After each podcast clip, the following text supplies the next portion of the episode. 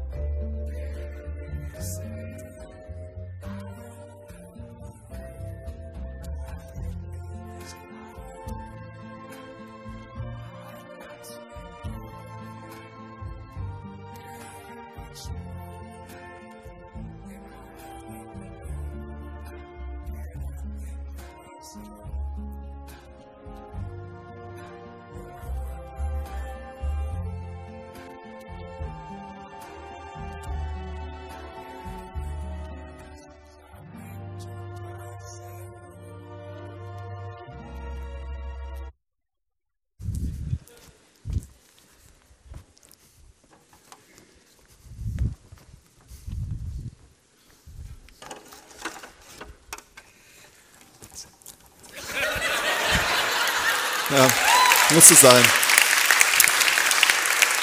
Ich würde gerne das Rätsel auflösen, aber ich kann es nicht. Ich weiß nicht, was Sie gesagt haben. Ähm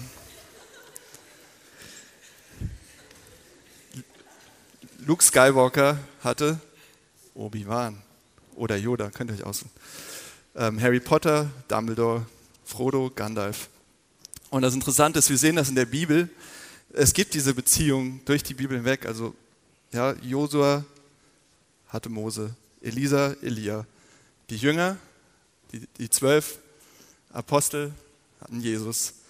Ähm, Paulus hatte Barnabas, Timotheus hatte Paulus. Also es gibt Leute, die haben da so im Neuen Testament auch so Strukturen entworfen, wer wen da gefördert, gementort, was auch immer hat. Und ähm, ja, welche Person fällt euch ein, hatte ich euch gefragt, die euch ein Stück näher an Gott rangebracht hat, vielleicht auf eurer Reise, wo ihr sagt, ich weiß noch gar nicht, ob es den gibt, aber das ist eine Person, wo ihr sagt, wenn die an Gott glaubt, ich möchte eigentlich auch ein bisschen mehr drüber nachdenken, was es damit auf sich hat. Oder ihr glaubt an Jesus Christus und sagt, okay, das ist eine Person, die hat mir mehr gezeigt, äh, hat mir mehr gezeigt, wer er ist, mir geholfen, dass, ähm, dass das reinsackt in mein Leben, dass es tiefer geht und dass es mich verändert. Und dass es meine Welt auch irgendwo verändert und dass es verändert, wie ich mit Dingen umgehe. Welche Person ist das bei euch oder ist das bei euch gewesen? Oder welche Personen? Hoffentlich mehrere, nicht nur eine. Ähm, ich habe über die Frage nachgedacht und ich glaube, so einer meiner ersten Förderer war ähm, unser Bandleader, äh, Gitarrist und Sänger in, in einer Band, in der ich gespielt habe, als ich 13, 14 war. Und ähm, ich war so ein eingeschüchterter, äh, schüchterner Teenager und wusste nicht, wer bin ich eigentlich und wo stehe ich und was denke ich eigentlich über Gott und habe mich nicht so als arg wichtig empfunden. Und der war so ein Förderer, ja, der hat so gesagt, wir wollen dich in der Band haben. Und der hat mich gesehen, der wusste, ähm, der wusste ein bisschen, wer ich bin und hat trotzdem, also trotzdem in meinen Augen, mich immer total positiv dargestellt und bestärkt. Und ich dachte immer so, hä, ich bin doch niemand so also so, der hat einfach was in mir gesehen, was ich nicht gesehen habe. Und er war Christ und ganz normal. Hat normal geredet, hat Musik studiert, war ein guter Typ, so lustig, lustigen Humor. Und hat mir immer irgendwie das gezeigt, ähm, von Anfang an so, äh, okay, irgendwie kann man, kann man ähm, Christ sein und mit beiden Füßen hier auf dem Boden stehen und das mit dem Leben verbinden, das wir hier haben. Und es ist nichts getrennt, es sind nicht zwei Welten. So, also der hat mir das vorgelebt, hat mich ein bisschen da gefördert und mit reingenommen, wie er das zehn Jahre älter war, der, wie er das so lebt, wie er das glaubt. Und das hat mich sehr geprägt in dieser Phase der Verunsicherung und, oh, und wer bin ich überhaupt? Wer war oder wer ist so eine Person für euch? Und ich benutze heute einfach mal das Wort äh, der Einfachheit halber, um das nicht immer zum Schreiben. Ich sage einfach mal Mentor. Und ich weiß, ihr habt, jeder hat hier eine verschiedene Definition darüber, was soll der machen, was, wer soll das sein. Ich weiß nicht, was ihr für ein Bild davon habt aber ich benutze es einfach mal, Mentor als Begriff, als Oberbegriff jetzt hier für Kontext Kirche, jemand, der euch in Glaubensdingen und in, äh, ja, in eurem Verhältnis zu Gott irgendwo einen Schritt weiterbringt, ähm, der euch da fördert in, in diese Richtung. Und ähm, das muss gar nicht offiziell eben eine Funktion sein, jemand, der dafür eingesetzt ist und äh, den ihr so nennt. Das kann auch ganz organisch irgendwo zwischendurch, zwischen Tür und Angel passieren. Und ich will mit euch zusammen drei Fragen anschauen zu so einer Mentoring-Beziehung, zu so einer Art von fördernden Beziehung. Und das ist eigentlich, was ist das Ziel? Also was ist das Ziel von so einer Beziehung? Das zweite ist, was ist die Aufgabe? Und das dritte ist, wie erleben wir das? Okay, was ist das Ziel?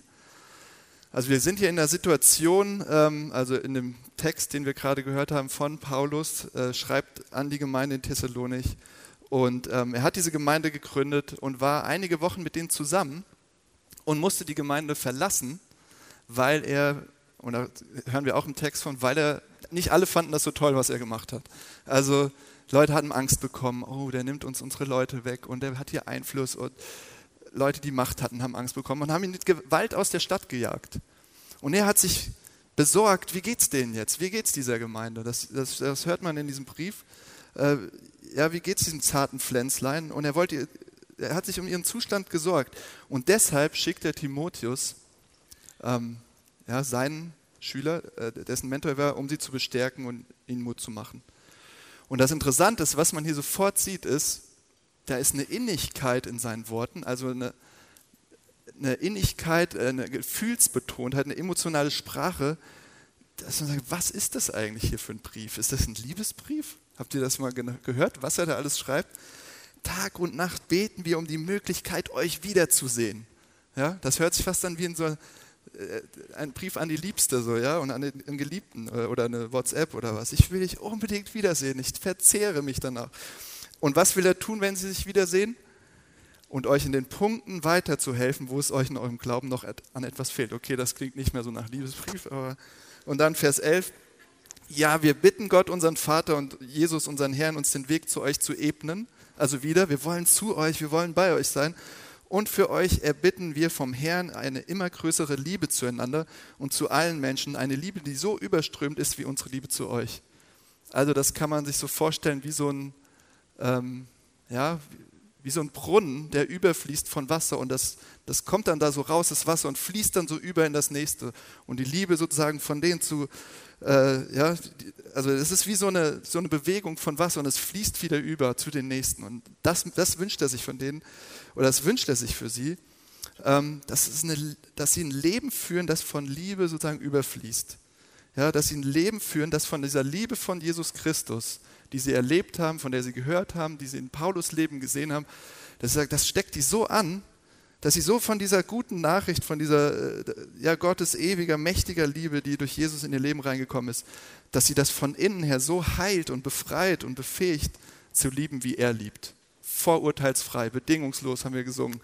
Ähm, mächtig, kraftvoll, keine weichgespülte Liebe, sondern kräftig, zupackende Liebe. So. Und wir sehen eigentlich dasselbe Prinzip hier in dem Brief von Paulus und äh, Timotheus und dieser Gemeinde in Thessalonich, was Jesus mit seinen Jüngern gemacht hat.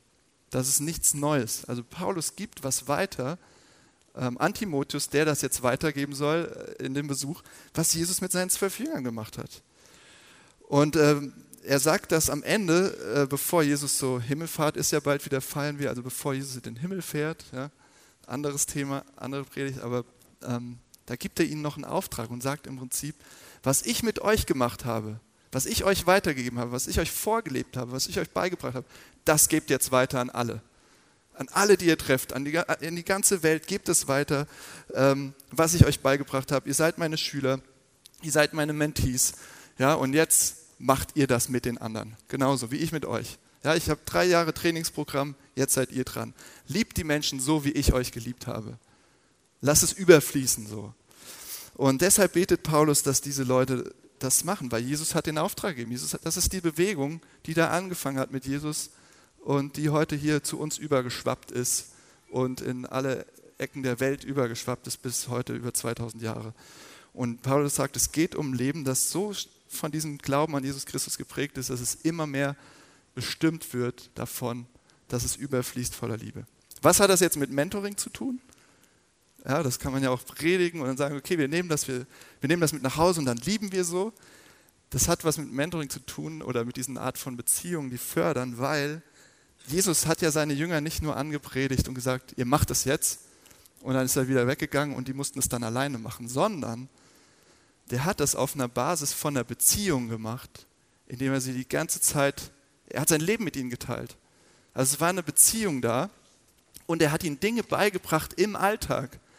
Ja, er hat ihnen Aufgaben gegeben, sie sollten die machen und er hat ihnen Feedback gegeben und hat gesagt, so, also er hat ihnen richtig was beigebracht. Er hat ihnen nicht nur was gesagt, mach das und jeder von euch weiß das eigentlich, dass das so nicht funktioniert. So lernt kein Mensch, ob ihr Christen seid oder nicht, so funktioniert Pädagogik nicht, so funktioniert, es ist ganzheitlich und Jesus hat das gemacht und er, was war nicht im Klassenraum, sondern er ist mit ihnen durch die Felder gegangen und ähm, half ihnen Schritt zu Schritt zu lernen und ließ sie dabei nicht alleine. Also er hat sie an die Hand genommen und ihnen das beigebracht. Egal wie oft sie gescheitert sind, ob sie es kapiert haben oder nicht. Ja, Lehrer sagen ja immer mal, jetzt ist auch Schluss, jetzt musst du es einfach können. Nächste Woche ist die Klausur. Ja, und wenn du durchfällst, Pech gehabt. Ja, nächstes Jahr nochmal. Obwohl man kann ja gar nicht sitzen bleiben in Hamburg, außer die Eltern. Äh, egal. Anderes Thema. Ähm, auf jeden Fall macht Jesus es nicht, sondern er, egal wie oft die scheitern, und man denkt manchmal so, wenn man das liest, die Jünger. Und äh, bis man darauf kommt, dass ich eigentlich lerne ich auch nicht viel schneller als die, oder? Eigentlich manchmal denke ich noch langsamer als diese. Und Jesus ist das egal. Er nimmt sie immer wieder an die Hand und nimmt sie immer wieder und hebt sie wieder auf und bringt ihnen immer was bei, immer weiter. Und dann gibt er ihnen diesen Auftrag. Also was ist jetzt das Ziel von Mentoring? Die Anwendung dieser guten Nachricht, was Jesus Christus in diese Welt gebracht hat. Von Gottes verschwenderischer Liebe, die überfließen soll in unser Leben rein und zu anderen diese Anwendung auf ganz konkrete Situationen von echten Menschen in einem echten Leben in dieser Welt, auf diesem Boden, mit allem, was uns beschäftigt. Das ist das Ziel von diesem Menschen fördern, geistlich fördern. Ja? In ganz konkrete Situationen von realen Personen. Und diese Botschaft auf der Grundlage von einer vertrauten Beziehung in unseren Alltag reinzuarbeiten, damit sie uns erneuert und heiler macht und freier macht, zu lieben. Das ist das Ziel. Und ihr könnt ja sagen, ja, ich, ich verstehe das nicht. Menschen fördern, Mentoring. Warum ist diese Form so wichtig? Weil der Glaube nicht nur Wissensvermittlung ist. So, es ist nicht nur Wissensvermittlung, sondern es ist Leben. Es ist das echte Leben, was das mit unserem Leben zu tun hat. Nicht nur, du musst das zu dem Ja und Arm sagen und dann, super, dann bist du ja richtig, sondern wie lebst du das? Was machst du im Alltag? Was machst du morgen früh? Wie machst du das an der Arbeit? Wie machst du das in deinen Beziehungen? was ist die Wahrheit im Leben, nicht nur im Kopf. Und wie oft trennen wir das so herrlich schön und sagen, ja, das musst du glauben und dann kommt die Woche und alles ist eigentlich wie schon eh und je und da ändert sich ja eh nichts. Wie oft sind das zwei Paar Schuhe, getrennte Welten? Und ich glaube, das habe ich zumindest so persönlich so erlebt, es ist unmöglich, diesen Transfer ins Leben zu schaffen alleine. Es ist unmöglich. Es bleibt eine graue Theorie wenn es in mein Leben reinkommen soll, sodass es mein Leben verändert, diese Botschaft von Jesus, dann brauche ich Leute, die an meiner Seite sind und die mir dabei helfen. Ich kann es nicht alleine, es ist unmöglich. Ja, an welcher Stelle steckt ihr gerade vielleicht fest und sagt, es ist nicht möglich? Es ist schön, was in der Bibel steht, aber bitte, das ist das echte Leben, oder? Also die Bibel, ja, wurde irgendwann mal geschrieben, aber das ist das echte Leben heute in Hamburg. Und ich habe so Gedanken und ich weiß von einigen von euch, ihr habt sie auch manchmal wo wir fast zynisch werden und sagen, ja, ist ja schön mit der Annahme und Liebe, aber ich muss einfach meine Leistung bringen, sonst ist es, ja, sonst ist mein Alltag Mist und sonst fühle ich mich schlecht. Ich weiß das alles, aber ich spüre es nicht. Es verändert mich nicht. Oder ja, ich weiß, wie wichtig Freinehmen ist und ähm, Pausen und dass alles von dem Sabbat da kommt mit Ruhe und Gott arbeitet und wir dürfen ruhen. Ich weiß das alles, aber ich kann es nicht, ich bin getrieben, es ändert meinen Alltag nicht. In meinem Kopf ist es, in meinem Leben nicht. Oder Vergebung. Ja, ich weiß, wie wichtig diese Vergebung ist und Jesus predigt das und alles. Eigentlich egal, was man glaubt, wissen wir, glaube ich, wie wichtig Vergebung ist, damit wir nicht vergiftet werden und bitter und verzweifelt und uns abschotten. Aber das ist das echte Leben, oder? Äh, wie soll ich denn diesen Menschen vergeben, der mir das angetan hat? Ich glaube, wir sind alleine verloren. Und ähm, ich glaube, wir können uns nicht selbst retten an der Stelle. Also wenn ihr an diesen Punkten seid, hört auf damit alleine zu kämpfen. Hört auf damit es alleine zu versuchen. Das ist nichts für Autodidakten. Ihr braucht Leute an eurer Seite, vertraute Mitstreiter, Verbündete, die euch kennen, äh, denen ihr vertrauen könnt und die wissen, was es bedeutet, sich auf sowas einzulassen. Die euch nicht verurteilen, sondern die an eurer Seite sind und euch mitnehmen und mit euch zusammen da durchgehen damit da mehr Liebe in euer Leben reinkommt und übersprudelt. Das ist das Ziel. Okay, was ist die Aufgabe? Also wir haben das Ziel angeguckt, was ist die Aufgabe? Und man kann da Vorträge drüber halten, was Mentoren nicht alles könnten, sollten und was weiß ich nicht. Aber ich glaube, die grundlegende Aufgabe für einen Mentor ist, eine Beziehung aufzubauen, des Vertrauens einen sicheren Rahmen zu schaffen, der Ehrlichkeit und Offenheit, dass nichts mehr vorgespielt wird, sondern dass man echt wird. Dass das echte Leben in dieser Beziehung vollen Raum hat, mit allen Facetten. Und wir sehen das am Beispiel von Paulus und der Gemeinde in Thessalonich. Ja, die Schönheit in diesem Text ist ja, wir sehen hier nicht einen Paulus, ähm, der der Leader ist, so der auf seinem Recht pocht, als der Gemeindegründer zu sagen, ihr müsst auf mich hören, so, ja, sondern wir sehen einen, der an die Seite tritt und mit seiner sorgenden Liebe ähm, emotional, wie ein enger Vertrauter, wie ein Freund, fast wie ein Geliebter, sie an die Seite nimmt und sagt, so, ich will, ich will mich um euch kümmern. Ich will euch helfen, den nächsten Schritt zu gehen. Und dafür schicke ich euch Timotheus. Ja? Er nimmt Gewalt, körperliche Gewalt in Kauf, weil er ihnen von dieser guten Nachricht erzählen will, weil er von dieser Liebe ihnen erzählen will. Deswegen, ähm, er war integer. Ja? Er hat nicht nur gelabert, sondern er hat es erlebt. Die haben, vier, die haben Wochen, ein paar Wochen, vier, fünf Wochen, keine Ahnung, zusammen gelebt und die konnten sehen, wie der das wirklich lebt, was er da erzählt. Also das war nicht nur irgendwie ein Brief und Gerede. Und ähm, dann hat er Timotheus zu ihnen geschickt und sie, sie kannten Timotheus. Und das Interessante ist, Timotheus war ja der Mentee oder Schüler oder ja, Zögling, wie man das so nennen will, von Paulus. Und sie konnten an Timotheus sehen, ach, so sieht jemand aus, den Paulus fördert. Also, sie haben Paulus vertraut, sonst, sonst wäre das nicht möglich gewesen, sie zu fördern. Da war ein Vertrauen und ein Raum und deshalb konnte er sie überhaupt fördern und so ein geistlicher Mentor für sie sein. Welches Bild habt ihr von so einem Mentor, was er alles können muss? Und ich schätze mal, aus meiner Erfahrung, die meisten von euch haben ein Bild, das hier oben. Ja, so ein Gandalf wäre was für mich, der alle Geheimnisse durchblickt, fast alle. Aber der immer einen weisen Rat hat. Dumbledore, Gandalf, keine Ahnung. So. Oder so einen Paulus würde ich auch nehmen, ja, der Bibel in- und auswendig kennt, der alles da im Kopf hat. Der, ja, so, so einen Typ würde ich nehmen, so einen richtigen also wie denken wir über Mentoren? Wie denken wir darüber, wer das sein sollte? Es gibt dieses verklärte Bild und äh, vielleicht sagt ihr, ja, der Pastor sollte sowas sein. Der hat doch, Theologie, der, der hat doch diese Kompetenzen. Ah, vergesst das. also manche, manche, manchmal vielleicht, aber manche Pastoren überhaupt nicht. Gar nicht. Und ähm, was passiert, wenn ihr so ein überhöhtes Bild habt vom Mentor? Ihr findet keinen. Ihr werdet nie einen haben. Ihr werdet niemanden reinreden lassen, weil wenn das jemand will, der muss ja echt der absolute Profi und Experte und der muss der kompetenteste von allen sein. Sonst bei mir lasse ich mir sonst überhaupt nichts fragen und reinreden und sagen. Ja? Und ich selbst kann sowas schon gar nicht. Ich werde nie dahin kommen. Ich werde nie so weise sein, dass ich das bei jemand anderem kann. Also das passiert mit diesen verklärten, erhöhten äh, Bildern und Erwartungen. Aber was machen Leute eigentlich, wenn ihr mal überlegt, wenn ihr das schon erlebt habt, was machen Leute, die euch näher zu Gott bringen? Was machen die genau?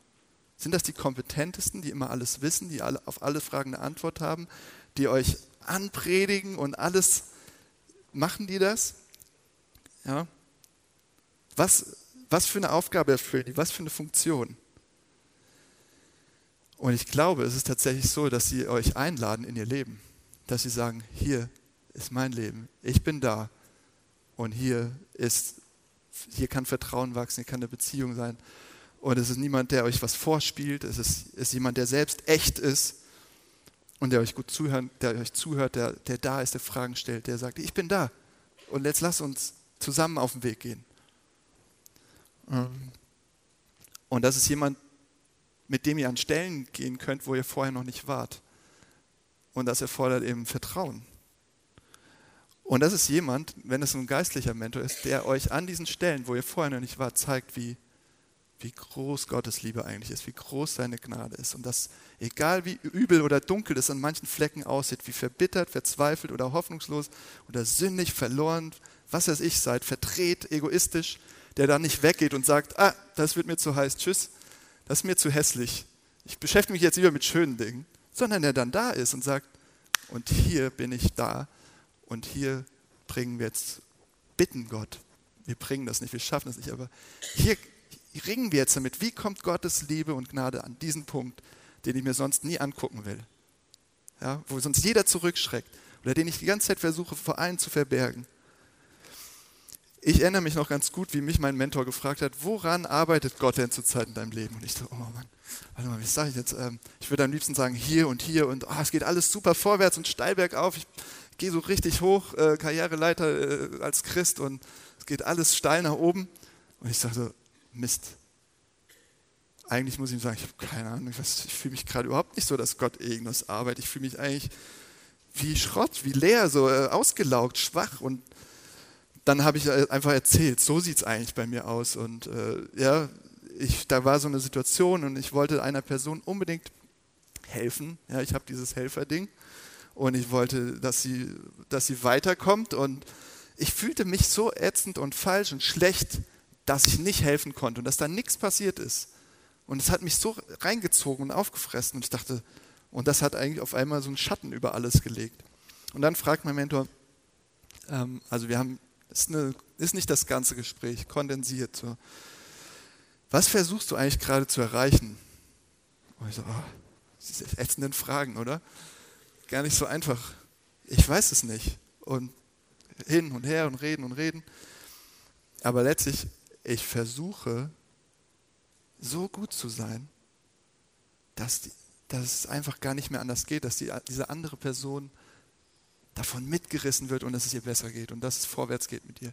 Ich versuche das hinzukriegen, indem ich so gut bin und so treu und so zuverlässig und so freundlich und das muss doch klappen. Und dann fragt er, warum? krasse Frage, so ein Wort. Warum willst du das? Und ich so, warum? Ja, warum will ich unbedingt her? Warum will ich das? Warum macht mich das eigentlich so müde? Warum laugt mich das jetzt gerade so aus? Warum, warum, warum? Und am Ende so, ich hätte gerne gesagt, weil ich diese Person so liebe und diese Liebe überfließt zu ihr. Aber ich musste eigentlich sagen, weil ich einfach das schaffen will, weil ich gut dastehen will, weil ich sagen können will, diese Person ist aus dem Dreck gekommen, weil ich das so gut gemacht habe und ich, ich habe es, ja, weil ich gut bin, weil ich gut sein muss und ähm, ja, um mein Standing ging es mir, um meinen Ruf und gut dazustehen. Und dann das zu sagen, Leute, das ist beschämend, oder nicht? Das, da schäme ich mich, da versinke ich im Boden, das will ich doch niemandem sagen. Sehr peinlich. Und dann stehst du nackt da. Und ja, ich, ich predige das, ich erzähle allen, sie sollen es nicht so machen und mache ich selbst. Ja? Super. Und dann fragt er aber, und wer, wer war gut an deiner Stelle? Wer hat das? Wer war so gut, wie du gerade versuchst, gut zu sein? Wer hat diese selbstlose Liebe zu dir, zu dieser anderen Person, zu aller Welt? Wer ist das? Bist du das? Sagt, nein, ich bin's nicht. Jesus ist das, ja. Und das, so verschämt sich das anfühlt in dem Moment und man trifft, es trifft dich und du willst dich verstecken, aber wenn dann da eine Person ist, die da ist und nicht wegrennt und dich an die Hand nimmt und dich dahin führt und sagt, es geht uns allen so. ja. Und deshalb ist es so wichtig, so einen Mentor zu haben, der jemand ist, der selbst echt ist und Schwäche zeigt und glaubwürdig ist, vertrauenswürdig, eben keiner, von dem man Angst hat, das einzugestehen, was da wirklich in mir drin ist. Und dann hat er für mich gebetet. Und dann kamen all diese Sachen. Ich war offen, ich war beschämt, aber dann kam all diese Liebe reingeschwappt in mein Leben und er betete und diese Wahrheiten, dass ich doch gut bin. Was mache ich mir Sorgen? Nicht, weil ich so drauf habe, sondern weil Jesus an meiner Stelle gut war. Ja? Nicht wegen einer Sache, die ich getan habe oder tun müsste, stehe ich gut da, sondern weil Jesus das alles getan hat und erledigt hat und dafür ans Kreuz gegangen ist. Und weil ich eben nicht so gut bin, wie ich gerne wäre, sondern weil ich eigentlich absolut verdreht bin und ein Egoist und es geht mir wieder nur um mich und ich bin ein Sünder. Und genau dafür ist Jesus gestorben. Und all diese Dinge ja, kamen dann auf einmal rein. Und ich weiß nicht, ob ihr das jetzt nachvollziehen könnt, aber auf einmal war da eine Freiheit. Ich musste es nicht, er hat es getan. Und ich war frei. Dann sage ich, ich kann es annehmen. Und das ist wie Aufatmen. Das ist so, oh, das tut gut. Also, und ich spürte diese Freiheit. Ich muss nicht mehr gut sein und damit ich das und das bekomme, damit ich gut dastehe. Ich darf schwach sein, ich darf enttäuschen, ich darf versagen und trotzdem glauben, ja, es ist absolut gut. Ich bin gut, weil Jesus Christus so gut ist. Ich weiß nicht, ob ihr das verstehen könnt. Ich versuche es äh, mit Worten zu beschreiben. Und das befreit mich zu lieben. Ja? die konkrete Anwendung, weil es ist nicht nur Reden, Mentoren helfen dir auch zu tun. Und dann sagt er, komm, wir machen jetzt was Tolles für deine Frau. Also nicht mehr jetzt um dich drehen, ob du gut warst oder nicht, oder komm, wir machen jetzt was, dass du sie liebst. Und dann hat er mir geholfen, was zu machen, praktisch, was bei ihr ankommt. Und das war eine tolle Anwendung. Ich so, krass, das ist so einfach, jemanden zu lieben. Wie schön, wie herrlich, ich muss nicht mehr über mich nachdenken. Das war wunderbar. Und an dieser Stelle äh, möchte ich mal Anke Steinbach nach vorne bitten, weil ähm, Anke hat in der letzten Zeit so ein äh, Mentoring mitgemacht. Das war jetzt organisiert, nicht organisch. Und ihr, ihr, hört immer mal davon. Und wir müssen das mal irgendwann, also wer hier manchmal ist, hört davon. Wir müssen das mal irgendwann besser vorstellen. Aber das ähm, unter dem Begriff Sunship Mentoring hat, hat der eine oder andere vielleicht schon gehört, hört sich erstmal so an, was soll das denn sein? Da ist im Prinzip ein, also wir wünschen uns, dass das dort passiert ähm, und wir werden da gleich ein bisschen drüber hören. Es ist ein internationales ähm, Tool, ja, was in der ganzen Welt benutzt wird von ganz verschiedenen Kirchen und Christen, damit Leute, ähm, die Verantwortung auch tragen in, in kirchlichen Bereich, damit das zusammengeht, was sie in ihrem Kopf haben und in ihrem Herz haben, damit das ins Leben reinkommt. Und weil die Überzeugung ist, dass, das nicht, dass sie das nicht alleine machen, nur weil die das alles wissen, sondern jemanden an die Seite brauchen, gibt es dieses äh, Mentoring-Tool, nenne ich es jetzt einfach mal. Und da möchte Anke mal was von erzählen, was sie da erlebt hat. Danke dir, dass du es machst. Ähm, ja. ja, ich habe jetzt von Januar bis Mai äh, das Mentoring Sunship mitgemacht und in der Phase, in der es mir nicht gut ging.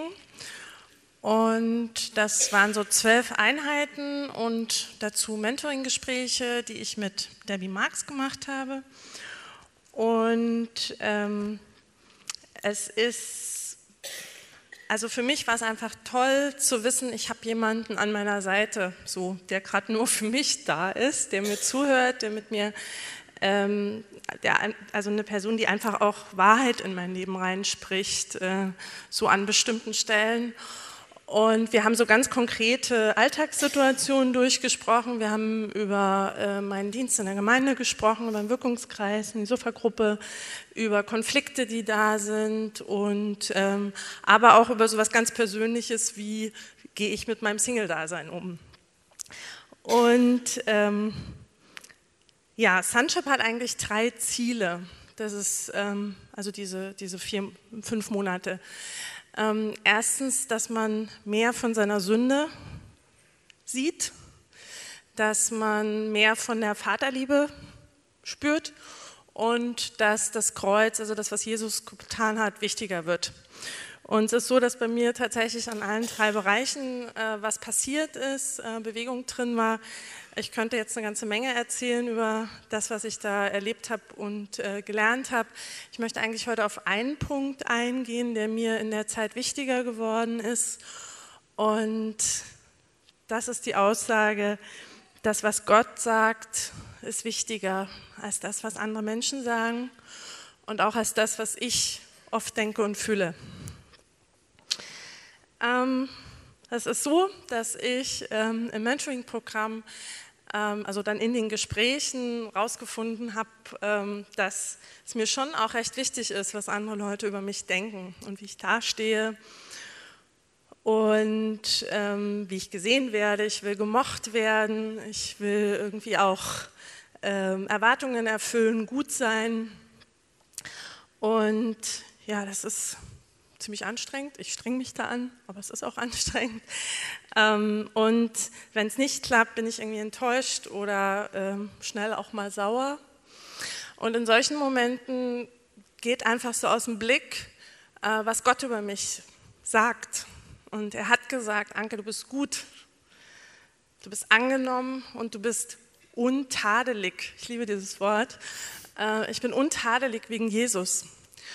Und genau, das vergesse ich dann in solchen Momenten. Ähm, aber das ist nicht nur in Beziehungen äh, zu anderen Menschen, ähm, sondern das ist auch so äh, in den Dingen, die ich denke und fühle. Ich bin eine Person, die sehr intensiv fühlt und die sich sehr damit auseinandersetzt, was mit ihr passiert und was mit dem Umfeld passiert. Ähm, das ist eine Stärke, ist manchmal auch mega anstrengend.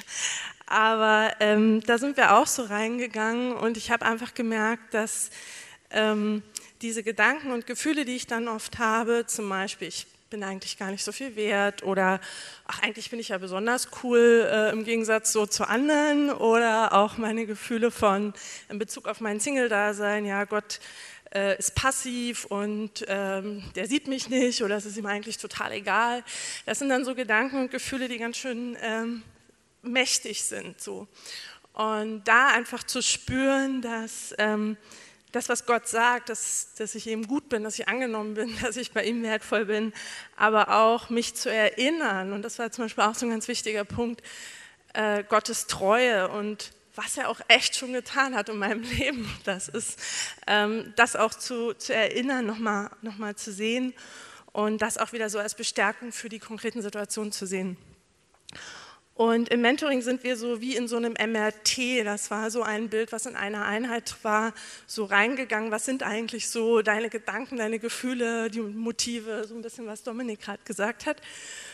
Und ich habe gemerkt, dass eigentlich bei diesen beiden Themen so eine Sache recht klar ist. Ähm, es ist nämlich so, dass ähm, ich das nicht glaube, was Gott sagt, sondern rebelliere und denke, die anderen Leute sind wichtiger oder ich bin wichtiger. Genau, und das war krass, das irgendwie immer wieder auch zu sehen und auszusprechen, Vergebung dafür zu empfangen. Und ich kann einfach auch nur sagen, äh, dass es frei macht. Ich übe das noch äh, an ganz vielen Situationen und ähm, es hat aber auf alle Fälle meine Sehnsucht gestärkt, dass Gott und das, was er denkt und sagt, einfach das Allerwichtigste in meinem Leben ist. Vielen Dank. So. Ja, danke dir. Ja.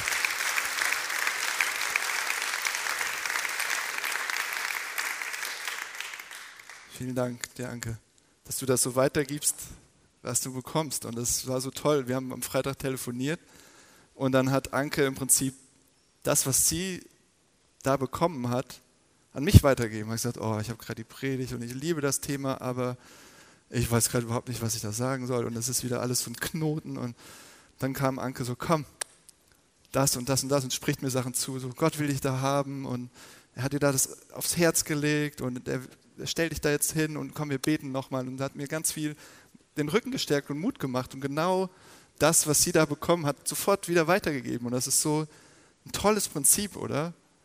Das ist nicht für uns, das ist nicht, damit wir es behalten und sagen, uh, das ist jetzt meins, sondern wenn die Liebe reinkommt, dann sprudelt sie über und fließt weiter und weiter und weiter und weiter. Das ist nicht wunderschön?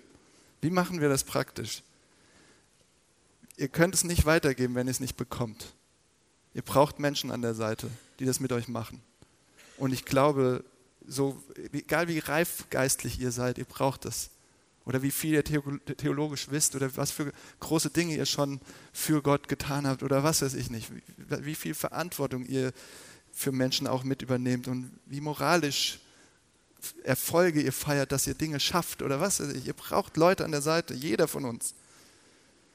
Wie finde ich denn jetzt so eine Person? Ich glaube, man kann da anfangen, wo man gerade steht und sagt, okay, ich achte mal auf die Beziehung, die Gott mir gibt. Menschen, die Gott mir an die Seite schon stellt und gucken, wie er schon Fäden zieht. Wen hat er mir denn geschickt? Wer ist denn gerade in meinem Leben da an so Momenten, schon an so Punkten? Wer ist denn um mich herum? Ich hoffe, da, da, da fallen euch eins, zwei Leute wenigstens ein. Ich hoffe. Wenn nicht, äh, dann müssen wir zusammen welche finden. Ich hoffe, ihr seid dann nicht allein. Wenn, wenn doch, dann sprecht mich an, dann, dann äh, schreibt Mails, keine Ahnung. Dann müssen wir da ran. Ihr, jeder von uns braucht das. Also wenn ihr, ja. Und solche Beziehungen wachsen oft aufgrund von bestehenden Beziehungen. Die sind nicht immer organisiert und so, sondern die sind schon oft da. Und vielleicht ist da jemand, der schon da ist in eurer ja, Gemeinschaft, in eurem Umfeld ähm, der euch zuhört, der vielleicht nochmal die nächste Frage stellt, die sonst keiner mehr stellt, der euch mal an die Seite nimmt und sagt, komm, da reden wir jetzt nochmal drüber, wir beten da jetzt nochmal für oder jetzt erzähl mal, ich spüre, da ist irgendwas, erzähl mal mehr. Das, das sind solche Leute. Und ähm, ja, wir haben ja solche Sofagruppen unter der Woche, da sind solche kleinen, also Kirche unter der Woche. Vielleicht ist jemand aus dieser eine Person, aus so einer Gruppe, aus so einer Gemeinschaft vor Ort in der Nachbarschaft. Vielleicht wohnt ihr die Straße runter. Ja? Und ähm, solche Gemeinschaften sind ein Ort, wo sowas wachsen kann. Zum Beispiel. Wo sowas sehr gut wachsen kann. Und das kann auch gegenseitig passieren. Wie ich es gerade gesagt habe, Anke gibt es weiter. Das ist nicht immer so top-down, ja? so asymmetrische Beziehungen und der Mentor ist immer oben und der andere ist immer unten. Überhaupt nicht, sondern das kann auch so gehen und sich abwechseln. Ähm, ich glaube, es ist einfach nur wichtig, das Prinzip, dass man sagt, ich lade jemanden ein, hört sich so witzig an, ne? aber ich lasse jemanden teilhaben in meinem Leben und sage, hier, so sieht's aus. Und ich vertraue dieser Person und sage, lass, hilf mir doch, den nächsten Schritt zu gehen, hilf mir doch, an diese Sache ranzugehen. Letztlich dieses um Hilfe bitten, ja, was manchmal schon schwer genug ist. Ähm, jemand in Anspruch nehmen, eine Beziehung in Anspruch nehmen, sagen, ich möchte das. Ich gebe dir die Erlaubnis, schwierige Fragen zu stellen und auch in mein Leben reinzusprechen. Das sind so praktische Dinge. Ja. Das, probier das mal aus. Mach da mal den nächsten Schritt, mach das. Und wenn, wenn du das schon erlebst und ein Gefühl dafür hast und das ein Gespür hast und jemand da ist so in deinem Leben, äh, so eine Funktion, so eine Rolle, wem kannst du es schon weitergeben?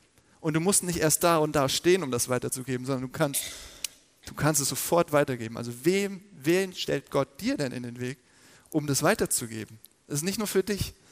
Ähm, das ist die größte Freude, die will ich niemanden von euch nehmen, jemanden zu sehen, der den nächsten Schritt geht. Das ist die aller, es gibt keine größere Freude, glaube ich, weil es von euch weg zeigt, auf, ihr freut euch über den anderen. Das ist das Schönste.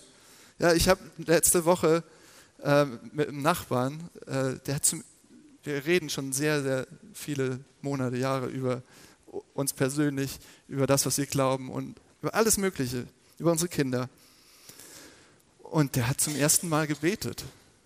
Der hat mich gefragt, ey, wie machst, was machst du da eigentlich? Äh, wie machst du das? Äh, wie gehst du da zu Gott und findest da Frieden? Wie, äh, was soll das sein?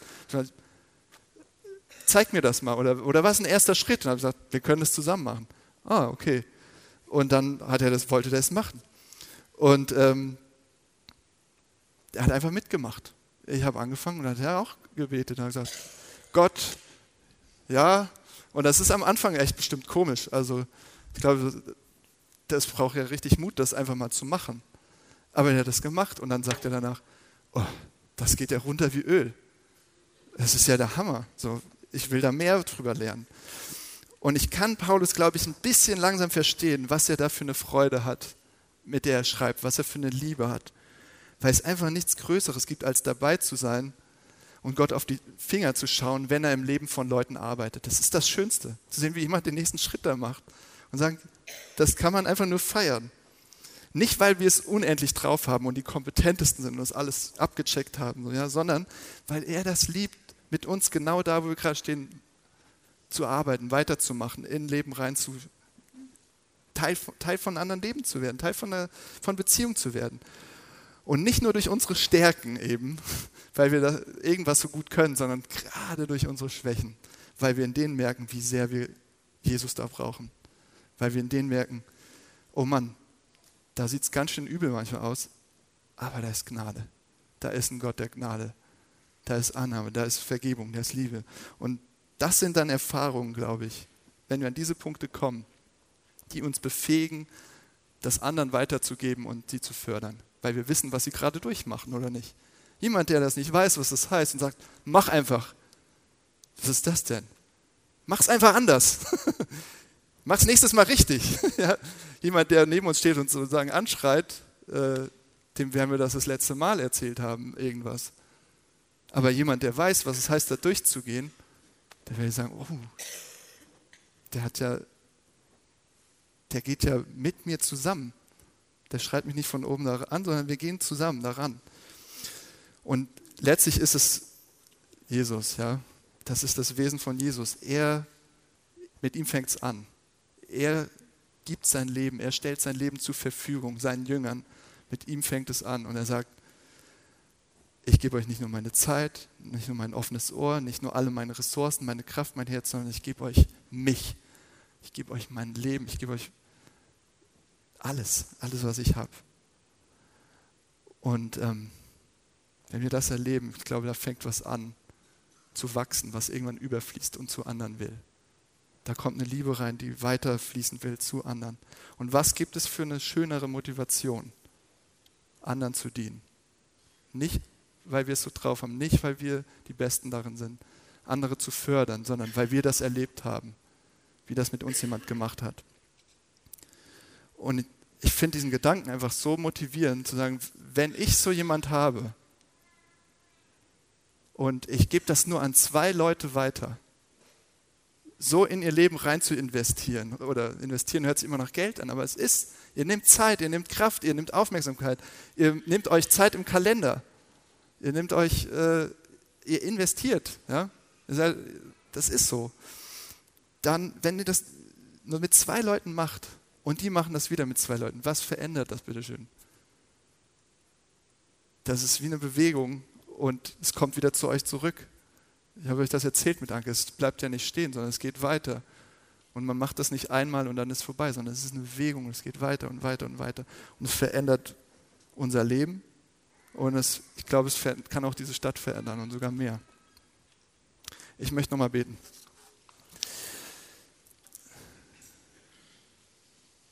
Danke, Jesus Christus, dass du dieser Herr bist,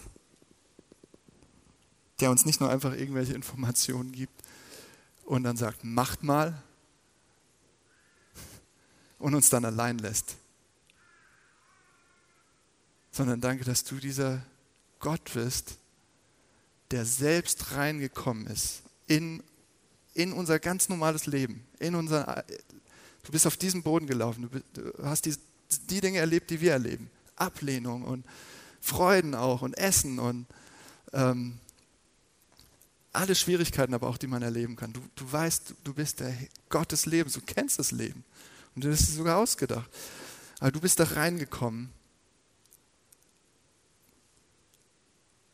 um uns darin nicht allein zu lassen, gerade an den Punkten, wo wir Rettung brauchen, wo wir echte Erneuerung brauchen, Veränderung brauchen. Und du stellst uns Leute an die Seite, die uns dabei helfen. Und ähm, ich bitte dich, dass wir das, das mehr erleben hier zusammen. Und dass uns das verändert und frei macht zu lieben und das weiterzugeben und nicht zurückzuschrecken, wo es schwierig wird oder wo dunkle Flecken kommen, wo, wo es anstrengend wird, wo wir Ausdauer auch brauchen. Dann lass uns, das, lass uns das mehr entdecken, was du dir damit gedacht hast und lass uns mehr von deiner Liebe gefüllt werden, damit wir davon überfließen und es weitergeht zu, in diese Stadt rein, zu unseren Nachbarn, zu unseren Freunden, in unsere Familien rein, in unser Umfeld. Ja, danke, dass du so ein guter Gott bist, der das kann und der das will und der das schon macht. Und dass du da noch mehr hast für uns. Danke. Amen.